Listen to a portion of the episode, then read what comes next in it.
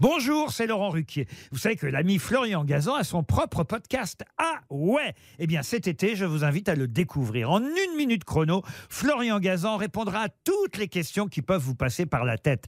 Grâce à ce podcast, vous aurez bientôt des anecdotes incroyables à partager. Mais attention de ne pas prendre la grosse tête. Salut, c'est Florian Gazan. Dans une minute, vous saurez comment un coup de vent a donné son nom à la moutarde. Ah ouais Ouais, ça se passe en 1383, quand le roi de France, Charles VI, demande de l'aide à Philippe le Hardy, duc de Bourgogne. Il s'agit d'aller secourir le comte de Flandre, alors assiégé. Le duc s'exécute, élève alors une armée de 1000 hommes.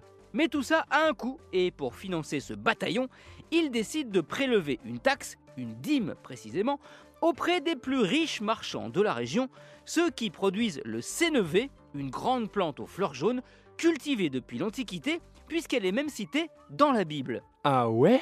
Ouais, au sujet de son grain, dont on fait celle qui ne s'appelle pas encore la moutarde, mais qui fait déjà la fortune de ces commerçants ponctionnés par le duc de Bourgogne.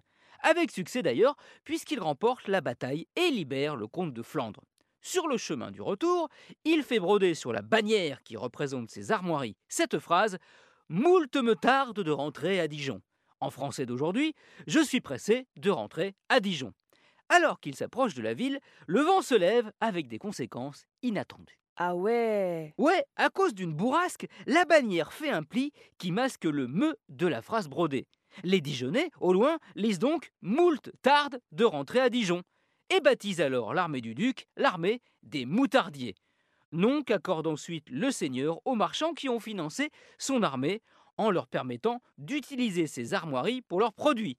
C'est ainsi que ce qu'ils fabriquent avec les grains de sénévé devient la moutarde, la fameuse moutarde de Dijon, connue dans le monde entier puisqu'en 2009, le président des États-Unis, Barack Obama, a demandé si c'était possible de la goûter. Autant vous dire que du côté des moutardiers dijonnais, on lui a répondu Yes we can et le président a reçu un colis non piégé mais bien relevé. Merci d'avoir écouté cet épisode un peu piquant de Ah Retrouvez tous les épisodes sur l'application RTL et sur toutes les plateformes partenaires. N'hésitez pas à nous mettre plein d'étoiles et à vous abonner. A très vite